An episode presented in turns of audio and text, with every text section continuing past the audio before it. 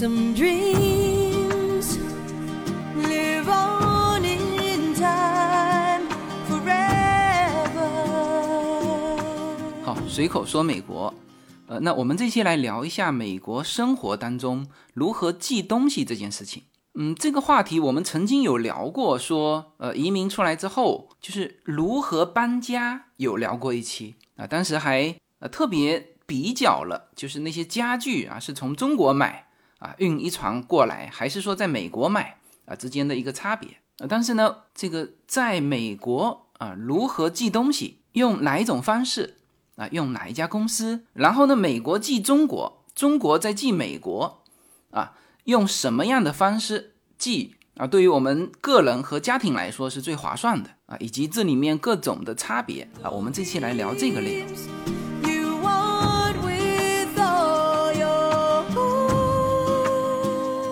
那这一期因为内容很多嘛，嗯，我们会聊就在美国国内怎么寄，呃，聊美国寄中国啊，空运、海运，聊中国寄美国，空运、海运，然后在各种对比，那这里面就内容是非常多的。那在开启这个内容之前，那关于就是公司贸易的，就是大宗商品的，呃，因为我们最近也常常是发这种大宗商品啊，比如说包装啊，从中国运到美国啊，那具体的农产品从美国运到中国，那这个大家都知道了。我在做这个跨境电商的这个牛油果油的这个事情，那这接近一年来，就这些方面，那我们也是做的非常熟了。那有的时候会在直播中偶尔会说那么一些点，呃，那在开启这一期的主要内容之前，我简单的给大家过一遍，就是这种大宗的集装箱的，呃，大概这里面物流是一个什么样的概念哈？嗯，基本上我们都是海运，海运就是时间长，价格便宜，海运的价格是很便宜啊、呃。那当然这里面就是不同的时间段还有差别啊，所以像这种国际之间的物流。就像大家买机票一样，就是你当然可以有一个大概，但是呢，到具体的这个时间点，它其实差异蛮大的。呃，我们是两边的这个集装箱都运过啊，是说单纯货物的哈，不是说那种搬家的哈啊。那这个就是要提到时间点的问题。你看哈，我们这次就是我们开心果和蜂蜜不是要换包装嘛？那这个包装呢，我们就从中国，就是这个盒子，我们在中国采购。然后呢，海运海运运出来，然后在美国包装，然后再卖到美国和中国。那包装盒是从中国采购的，嗯，海运的时间你只要排上了，那基本上是二十多天吧，三十天。那你啊，那你再加上曝光，就是出光入光啊，这里面你打个三十天左右，那实际上就二十二十五天，嗯，啊，这个是中美之间的一个就。正常的海运物流时间哈，那我们这一次呢，其实是付了一个非常昂贵的一个运费，为什么呢？因为圣诞节快到了，就是嗯，无论在欧洲还是在美国，呃，就是圣诞节，呃，是大部分商家的一个销售旺季啊。这个大城市，那反正好像我们都也无所谓啊，这什么黑五啊，什么圣诞节呀，好像我们平时也都在买。但是呢，某些地区它可能平时就不怎么消费，那就是全部集中在黑五跟圣诞节消费。所以呢，这个时候大量的就全球的商品，包括中国的商品，就涌到美国来啊。那这个时候呢，连总统就是比如说川普去年打贸易战的时候，都要避开这个这是圣诞节的这个档期，因为圣诞节如果东西贵了，老百姓会骂这个总统啊，那可能就会影响他的选票，是吧？就是说。就这个时候，因为大家都赶在这个时间，所以呢，这个价格就昂贵。那我们是本来是没有必要去赶这个时间的，那之前就没经验嘛，就是拖拖拉拉，就是想好了换包装才去订包装，实际上应该更早规划，避开这个时间啊。但是我们都包装定下去了，而如果我们现在啊要往后拖这个，那么一拖又要拖掉两三个月。所以我们就咬咬牙，这个一集装箱的盒子啊，那当然它一集装箱它不管你重量了，那就是你二十尺的这个集装箱，正常的价格从中国到美国大概就是一千到一千五美元，就是一集装箱哈，就是单纯海上运输的钱。但这一次呢，我们付了三千块钱，三千多一点吧，因为总共七七八八加起来还包括两边的卡车，还包括海关的一些钱，呃，差不多就是三千，三千就比原来就等于是贵了一倍以上啊，那就是这里面大家有概念了哈，大概的价格就是一千五左右。那你遇到什么呢？遇到这种节假日啊，赶这个圣诞节，那你就 double。呃，这是中国到美国哈，那我们现在主要的这个海上物流。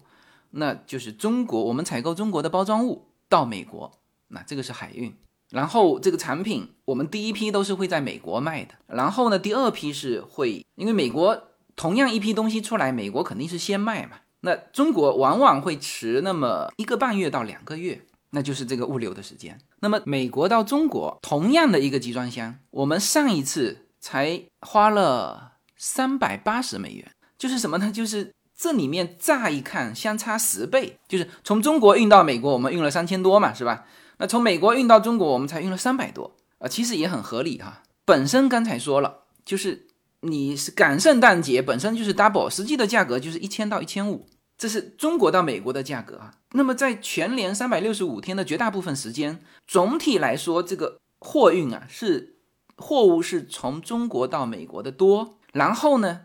他为了避免空船回去，所以美国到中国的这个价钱就极为便宜，就本身就是才五百到六百美元，呃，就是在在过来的这个价钱的基础之上砍掉了一半甚至三分之一，就本身就是便宜。然后呢，再加上我们上一次啊，就是赶上了一个特别淡的淡季，那结果算下来是三百八十美元。呃，我们两边卡车的费用，就是从我们工厂运到码头。卡车的费用是六百块，码头运到中国入杭州保税仓，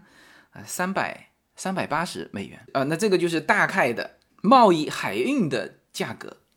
啊，那这些都是我呃都是自己在做这件事情的一些数据哈，就就基本上随口说美国的内容都是我自己经历的事情，就是在某一个内容上啊，这个经验积淀到一定程度，那我们就说一期这个节目。啊，那就像这一期一样啊。那从这个商品货运这一方面呢，我们空运其实也空运过。我们第一批的商品，就第一批我们优拉令的那个春节礼盒，就是二零二零年啊。那这个还是今年啊，就感觉今年时间太长了。其实今年还没过完哈，就是今年的春节礼盒，当时我们就是空运回去的，空运了接近八千美元，也是一集装箱。那那个时候属于空运回中国比较便宜的。我们后来就第二批，我们再想说赶时间去空运的时候，就根本那个价格承受不起了，就 double 了。那那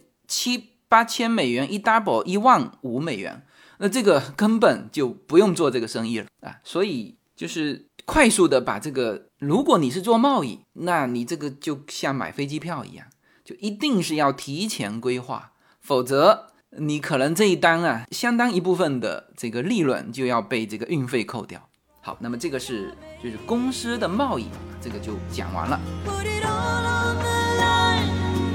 What I hope for it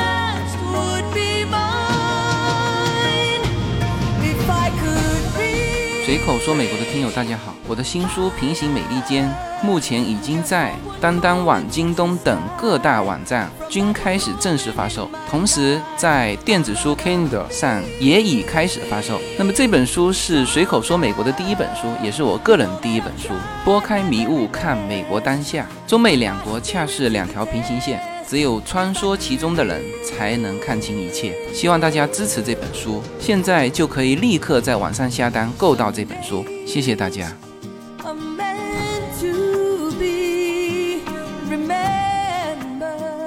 好，那么我们来说，在美国个人和家庭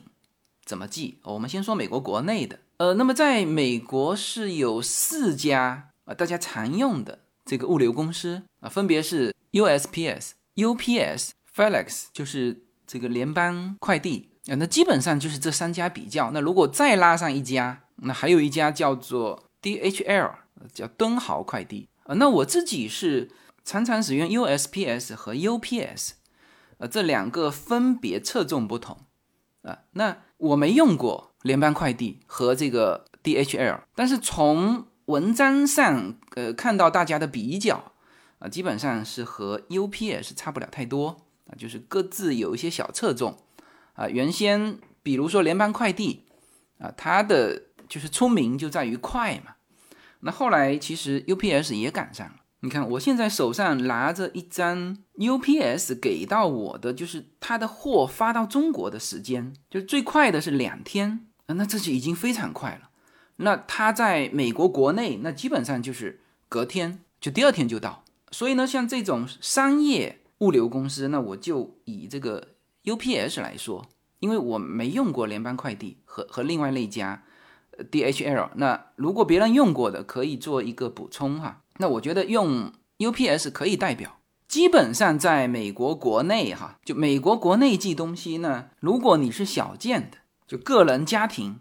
啊这种，比如说信件啊，小件的这种这种东西，那 USPS 应该是相对来说是更适合的。那 UPS 适合什么呢？适合货物啊，这个大家知道差别了吧？就是你如果寄信啊，那它信本身就是 USPS 的。还有就是小包裹，那也是 USPS 的。那你如果是有那种大宗的货物啊，那这个走 UPS 的这个通路啊，那这个是一个大致的一个区分哈。啊，那再具体展开一下 USPS 吧。USPS 实际上呢，就是就美国唯一的一家国有企业。你像之前很多老人家嘛，到美国来一看这个公司好大，就第一句话就是这是不是公家的？啊，其实美国没有公家，就是美国本身没有国有企业。如果说是有，那就是这个唯一一家，就是这个 USPS，叫美国邮政 （United States Postal Service，USPS）。OK，那么这是邮局啊。那比如说像邮票的发行，然后家家户户的这个邮箱啊，这些都是归这个 USPS 啊。那这就是很像中国邮政了。那当然，它的服务范围也有包裹。那同时，USPS，呃，我们好像办那个美国护照，就也是在这个邮局办的。这这个听起来大家会觉得很奇怪哈，但是美国就是把办护照这件事情，呃，就就是下放到那个啊各个邮局都能办。那么这个是美国邮政啊，UPS 它全称是叫 United Postal Service，叫 UPS 啊，这个是叫做。美国联合包裹运输服务公司啊，这个是很早啊，一九零七年就成立了。这个总部是在亚特兰大。那这个 UPS 是全球最大的快递公司了。呃，除了快递，那还有就专门打包服务。你就是首先它是私人企业，然后呢，它就是物流快递。那后来这个联邦快递起来，就刚才说了，它以快来打这个市场。那这个市场竞争嘛，你快，那就慢慢的 UPS 也快，所以现在这两家，我个人感觉就从无论是从价格上还是运输时间上就分不太出来差别。那可能有人习惯用这个，那那我们还是用 UPS 来举这个例子。呃，我们公司现在用在 UPS 上面的啊，用的最多的是这个大宗的商品的送货。嗯，当然你也可以。就是如果量够大，那你就自己包卡车。但是有的时候这个量你很尴尬，不大不小，呃，卡车呢又太小，那你就放到那个 UPS。呃，所以这样子一分类，那基本上大家就比较明确。如果我是信件，这不用说了，这本来就是邮政的事情。就是如果我是小包裹，那么你就要去选择 USPS。呃，因为我寄东西还是比较多嘛，所以说这两家我是常常比较，反正我都比较过。就是美国国内寄小包裹最划算的方式，你就是直接去 USPS 的店里面去拿他的那个盒子，那个盒子不用买的，是免费的。那有些人他就用自己普通的盒子先装过去，然后就在他邮局里面拿他的盒子装到他盒子里面去，拿一个塑胶袋一绑。就递上去，那那种盒子，它盒子有分好多种哈，但最大的那种，反正也是一个人能扛得过来的那种箱子。呃，那正常的小包裹，嗯，最小的大概像笔记本电脑装笔记本电脑的那种纸盒哈，大概那个大小。呃，这种大小的是二十多块钱吧，就大概是二十五块多，全国。统一价啊，这个是已经很快了。就是你今天把这个包裹送进去，第二天早上十点半你可以送到，就全美哈，你可以送到啊。那这里面当然还有附加很多服务啦，这个比如说三百六十五天开业啊，隔夜投递保障，还有什么退款保障、追踪信息，呃，一百美元以内的保险以及速递的各种服务，就附加在这里面，就是这二十五块钱，就是我说的全是美元哈。那比这个还小的。基本上，你如果东西只有就是不是那种宽宽大大的，比如说一些一些薄薄的书籍，或者是一些文件，呃，甚至是你像我这次寄回去的那个纪念币的那种盒子，那你都可以选择另外一种，就是它有里面加了泡沫的大信封，就是特大号的那个信封，呃，它里面这个。内壁上有薄薄的这个海绵垫，嗯，那种的就只要七块三毛五，好像。那这个都是全国统一价，这个的重量好像是限四磅。这个我有一些东西说的不精确的，大家帮我来修正哈。基本上在美国，你如果是个人或者家庭往对方也是个人和家庭去寄东西的话，那么你选择 USPS。因为我们比较过同样的东西，UPS 也有那种盒子啊，那它就贵。呃，那当然 UPS 就感觉上会快，但是我现在，你看它这个小包裹二十五块五是吧？第二天上午十点半之前送达，我觉得 UPS 应该做到的也是这样嘛，是吧？它这个可是在境内哦，全美国，当然这个夏威夷可能不算哈。这个阿拉斯加可能也不行啊，就是美国的本，就是不属于美国飞地的美国本土啊，西海岸、东海岸这些，就是一天到，就第二天到哈，不是当天到，这已经很快了。所以这个时候就是你选择一个价格最低的，然后它各种保障也都有，是吧？所以基本上大家比较公认的就是 USPS 的这种小包裹，那反正也很简单，你就往里面塞，塞到不能塞了啊，你别把它塞破了，呃，把它塑胶袋一密封，嗯，就。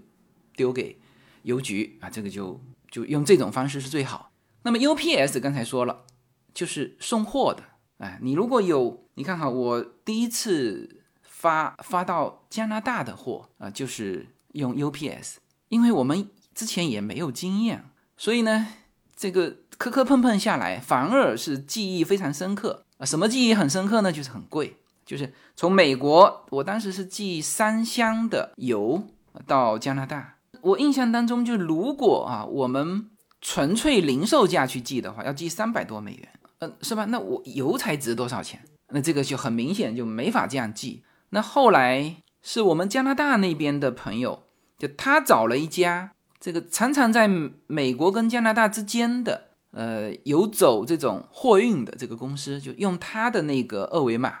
就他帮我打一张单。就他那边先付钱了，那只要把那个单传过来，我打印出来贴在那个上面，我就丢给那个 UPS 就可以了。所以那次就知道，就是说你用 UPS 的时候，因为什么呢？UPS 刚才说了，它不是给你个人和家庭，或者说不是侧重在个人跟家庭，它是侧重在公司，侧重在货物啊。所以就是你在 UPS 上面的账号，它分这个，就是你是大客户还是普通客户。这个分阶段的这个价格阶梯是非常之大的啊！我们后来那个加拿大的那个朋友用他的账户发，才发了一百多、一百零几美元，就是直接三分之一。你看哈，这次也是，因为我们现在美国这边的 M 总要开始呃上架了嘛，呃，那美国这边的 M 总它是你不能就虽然说它的点也是在洛杉矶。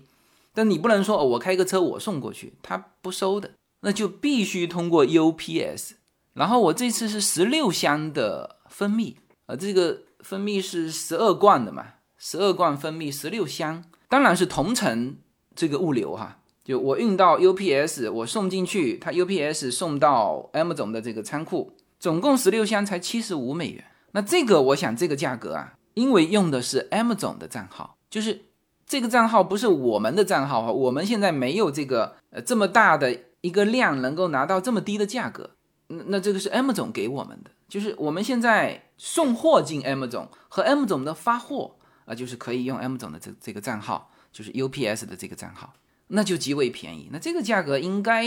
肯定是折扣最低的那一档了，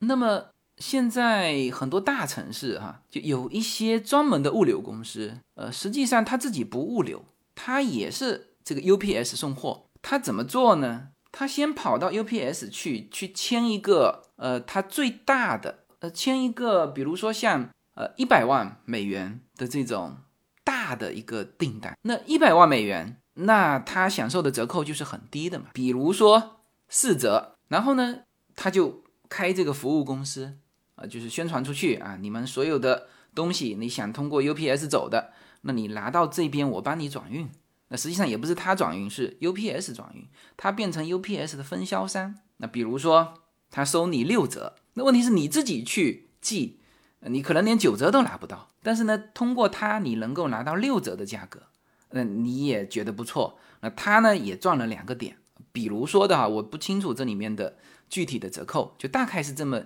一个意思，所以这两个啊，USPS 跟 UPS 说完，就大家基本上就明白了。好，个人和家庭的，那我们就直接去 USPS 去拿他的那个小包裹寄，然后公司的货物在美国境内的啊，那你呢，就如果自己没有以后常常做这个物流，就寄那么一两次，那你就在当地去找那种分销商，你可以拿到六七折的价钱，那已经也是这个这个比较低的了，就是。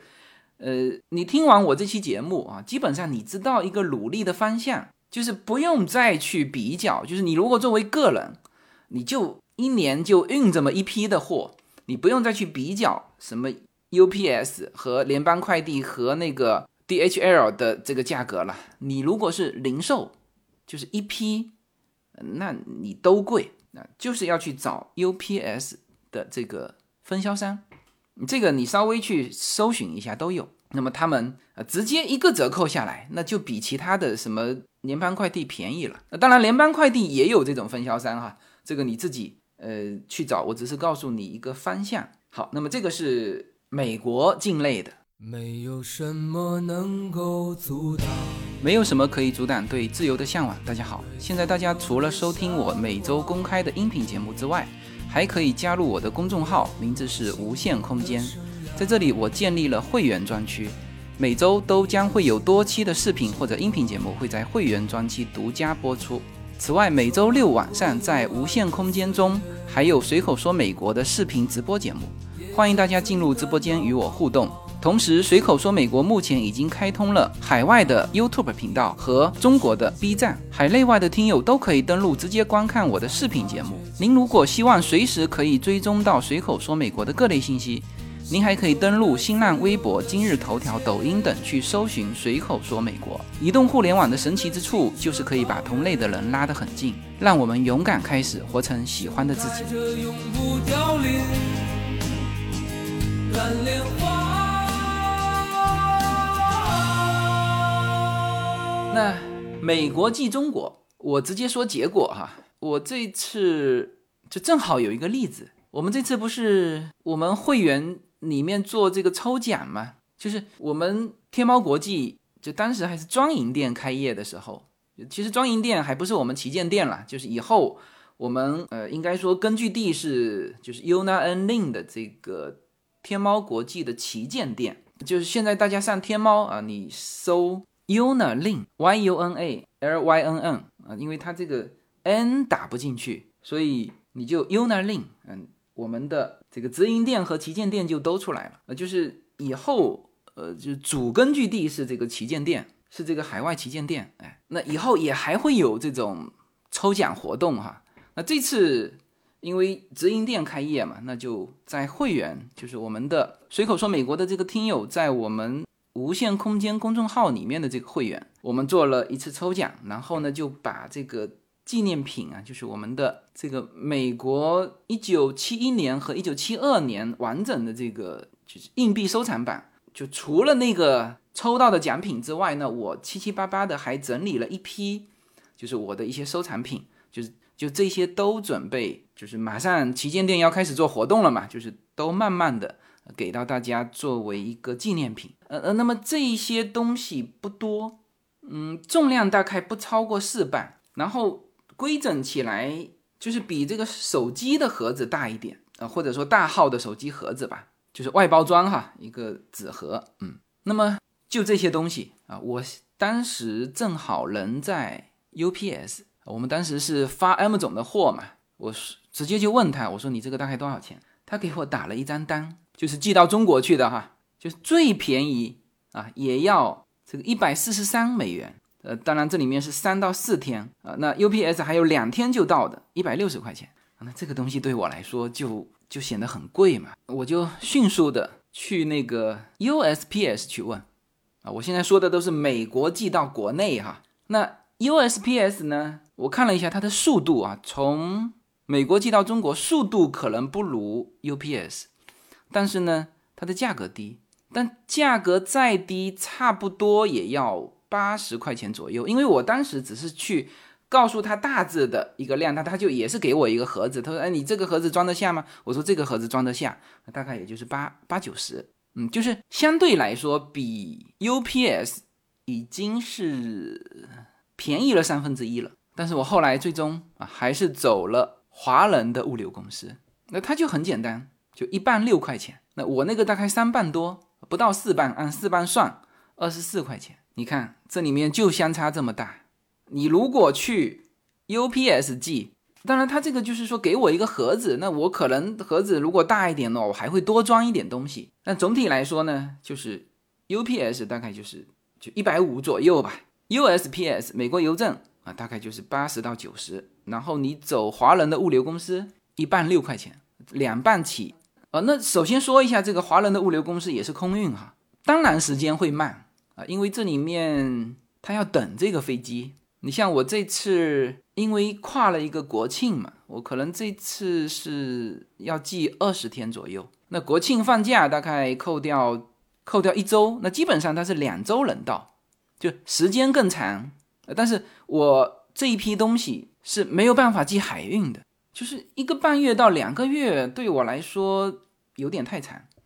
那两周啊，或者说二十天，我觉得可以接受啊，所以。就是作为美国到中国，呃，就是个人和家庭，呃，寄送东西的话，那我这次你看三四半的东西，那这个就属于很符合个人家庭啊，这这吧？那如果你是商品，那我们都是集装箱，那刚才已经说过了，那那个又是海运，哎，所以你如果是美国到中国有稍微有时间的要求，但是呢，又不要要求那么快的。啊，其实华人的物流公司是可以选择，就是当然我也问过他，我说那你这个东西会不会丢？那他是这么回答我的，他说呢，他们这种公司到中国就唯一的风险是会被征税，但是他说你这个东西呀，一看就是圣诞节礼物，是不是？因为我上面有专门还给我们的听友写了贺卡嘛，有我写的字签名，有 Unalin 的这个写的英文签名，就一看就是贺卡。然后那边是这种一看就不是贴着标签的，呃，那种海淘回来的那种东西，是吧？他说你这个东西肯定不会被征税。那我说会不会没呀？啊，他说你放心吧。他说他们做了这么久，就唯一的风险是被征税。比如说那些呃品牌的包包啊、奶粉啊这些东西，就是你有可能会征税，而且你如果征很高的税的话，有些人他东西就不想要了。就是有一些税是东西的百分之一百五，或者是百分之一百吧，我这搞不清楚有多少哈。那有些人就不要了，呃，他说，那你这个东西，呃，那就是礼品嘛，啊，所以就不用担心啊。这个我们其实家庭就是往国内寄东西，呃，那时候两边跑啊，这个啊，在中国的时候，叶子曾经用这个华人物流啊，都给我寄过那种水呀。啊，当然这个不是这普通的纯净水哈，它那个水喝了是因为我那阵子好像睡眠不太好，它那种水就是喝了助睡眠的。当当然你可以把它当成药物了，就反正就是基本上从美国寄到中国的东西，你要去找这种华人的物流公司，时间上就是空运里面算最长的。那当然最快的是 UPS，可能第三天你就收到东西了。那 USPS 那大概你就五天，好像是六七天吧，一周你收到东西。那华人的这种物流，那你就两周，呃，两周半啊，收到东西也也能接受，是吧？然后价格就是刚才说的，就是差的这么多啊，从一百五到八九十到二十四啊，就差这么多啊。那么这个是就是美国寄东西到中国啊，你选你可以选择的方式呃三种啊，是根据你的时效性，根据你对它运费的这个要求呃来自己去选。哎，好，那么从中国到美国，就是我几种方式都用过哈。啊，最早我当然也用中国邮政了。那但中国邮政当时是走海运，而且呢，它还不是送到你家里，你要去某一个点去提货，大概时间一个半月到两个月吧。那反正这个海运你都得有这个时间。那么当然，现在也有很多就是南方的一些物流公司，就是做这种国际物流的。那这些公司往往是什么呢？就是他们有的他是自己就是。这个大宗商品的国际运输的这种企业，那他就顺带着，你都不用跟他算这个什么首重，呃，他本来就有这么多货要发，而且他们全是空运，所以这些公司其实是在空运上是有价格优势的，就他能够拿到最低的，从中国到美国，然后到美国之后啊，他要么给 UPS，要么给那个联邦快递，都是送到家门口，就是有这种物流公司，那他们也做海运。那基本上跟中国邮政的价格应该是要比中国邮政会便宜一些。那到了美国这一端，那全部都是 UPS 或者说联邦快递。呃，就是我曾经我的包装盒，呃，就是不是大批量的那种啊，就是我自己送人。大家知道我的所有的产品在中国有很漂亮的礼盒装，因为礼盒是在中国定制的。那美国呢，全部是卖裸装啊。那现在这个裸装啊，也卖到美国一百多个城市了。我有一张专门大数据的地图，那可能会员区的朋友就已经看到了，就是已经现在超过一百多个城市。因为美国城市比较分散，所以从那个地图上看，密密麻麻，基本上卖了一可能都一百五十多个城市，但全部是裸瓶装。那我有的时候自己要送人嘛，那我就。上次是运了两箱的这个盒子过来，那当时就是海运，就是送到家门口的。那然后这次是这个提袋布袋，呃，也是通过同一家物流公司。那空运这次就非常快了，就五天时间。当然这家空运的物流公司他是说其实三天啊，那就是在就是航班发出来的时间，呃，那你头尾得扣嘛，是不是？有的时候货还要在那边等一等，哎，那基本上就是五到七天。就一周之内，你一定是能够收到，就是寄到家门口的。呃，那海运的价格，我当时两箱就一大一小嘛，两箱大概三四百块钱，我忘记了人民币哈。这个时候就从中国寄到美国说的是人民币了哈，从美国寄到中国说的都是美元哈。那这次空运，因为你追求快嘛，我总共大概五十个布袋，就是用那令的那个小布袋，呃，寄了三百八十人民币，然后再加上。我们福州寄到佛山的三十块，那就是总共合起来四百一十块人民币，那就五天就能够到美国你家里。嗯，我这两批就是海运一批，空运一批，就是用的这个平台，就用的这家物流公司是我们听友的这个物流公司。呃，那它就是属于什么呢？它大概在中美之间的这个贸易每个月是几千万啊，所以它。拿到的是最低的价钱，就是空运的价钱，那我就都委托他们平台，呃，海运、空运就委托他们平台去走。那我想这种公司呢，就是可能在中国的港口城市或者说是南方城市也很多，呃，因为这种刚需很多嘛，互相竞争，那价格基本上应该也是透明的，也是成熟的。那相对来说，我除了就是移民到美国的前一两年有用过一次中国邮政，后来都是找这种就是民营企业的这种物流公司。那那整体来说服务质量还是 OK 的。就是首先你至少跟他交流得上，是吧？然后货物跟踪看得见，然后东西到你家门口一打开，东西是完整的，是吧？那就那这样也就够了。那至于说他从中国到美国的所有的什么清关手续啊，那你这都不用管，他都办清楚了，反正东西到你家门口，哎，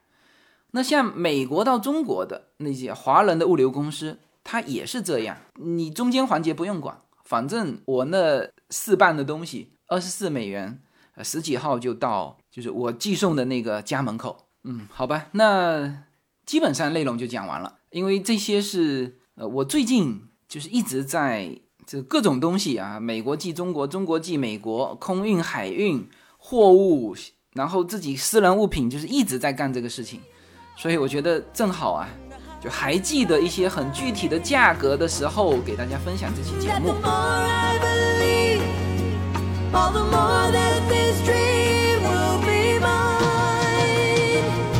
大家好，我们刚刚发布了我们 Yuna N 令品牌的金色礼盒。这款礼盒是专门为中国的节日市场所定制的牛油果健康礼盒。我们精选了在美国热卖的特级初榨的牛油果油和牛油果花的纯蜂蜜。呃，这是一款非常棒的馈赠亲友和自己使用的我们社群的纪念品。现在大家就可以在我们无限空间的公众号中的中美跨境商城里下单，就可以买到刚刚上架的金色礼盒。呃，希望大家有一个非常棒的购物体验，能够直接跨境购买到加州的健康农产品。我们所有的礼盒都已经到杭州保税仓，从下单到收到礼盒三个工作日即可。好，谢谢大家。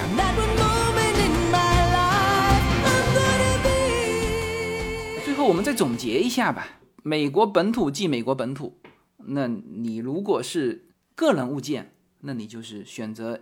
美国邮政 USPS，那选择它的那个大的信封袋啊，或者是它的那个小包裹、小纸盒，呃，这是最佳选择。如果你是货物，没有打算说自己去开公司，呃，做这种呃有一个非常高额的一个一个物流费啊，你去拿这个折扣的，那你就去找当地的有专门这种服务公司，呃，你就别这个自己一个人拿着一堆东西跑那个 USPS 那个价格啊，你随随便便打三分之一的价格。你如果找这些服务公司的话，就 UPS 的那个价格，你可以给它砍掉三分之一。那你像我这次就 M 总的这个是用 M 总的账号啊、那这个我帮不了别人哈，这个只能呃只能是我跟 M 总之间的关系，那等于是他帮我开出这个单，那这么多东西，那十六箱非常重，一箱二十磅，大家知道蜂蜜本身就很重嘛，十二瓶蜂蜜是吧？一箱二十磅，十六箱，总共才七十五美元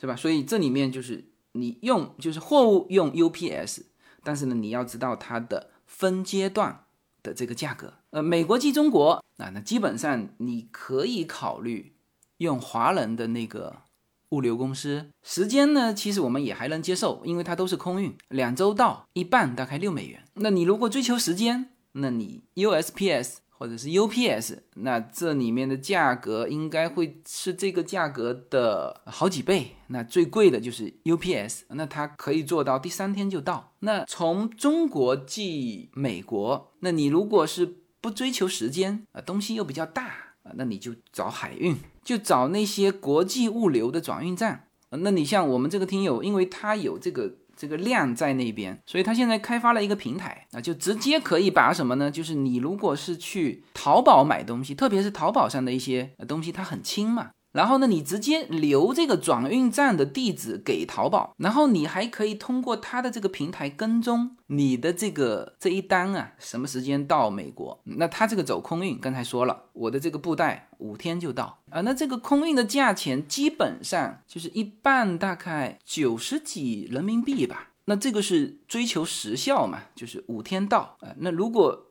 呃，那如果海运那就更便宜，但总体来说，就是还是因为我们现在说到个人和家庭就是零散的货物的时候，你其实啊，你去对应那个集装箱的价格是差不多的，就是中国运美国的啊，比起美国运中国的，那基本上就是就是会贵出一倍到一点五倍。当然，就是呃，很多人有用过美国这边的中转站哈，就是那种你自己。在 M 总上买，买完也是留那个地址，然后那个地址给你发，给你发到中国。那现在就是从中国到美国的也有这种中转站了那我自己用过两次，呃，那我觉得还是相当好用的。特别有些人需要在淘宝上买一些，比如说，嗯，美国这边买不到的一些花样的产品，呃，元器件啊，淘宝上的小东西呀，还是比 Amazon 来的丰富的。呃，然后。四到五天就能到，呃，那这个时效也算是蛮快的了，呃，那这一期呢，基本上我们就把这个在美国如何寄东西、转运、呃，国际物流啊，这个就完整的说了一期，呃，那肯定会有一些疏漏的地方，就如果大家有对我的这个内容啊有补充的，欢迎大家在评论里面这个帮我们更多的分享出来。好，那这一期的节目就到这里，好，谢谢大家。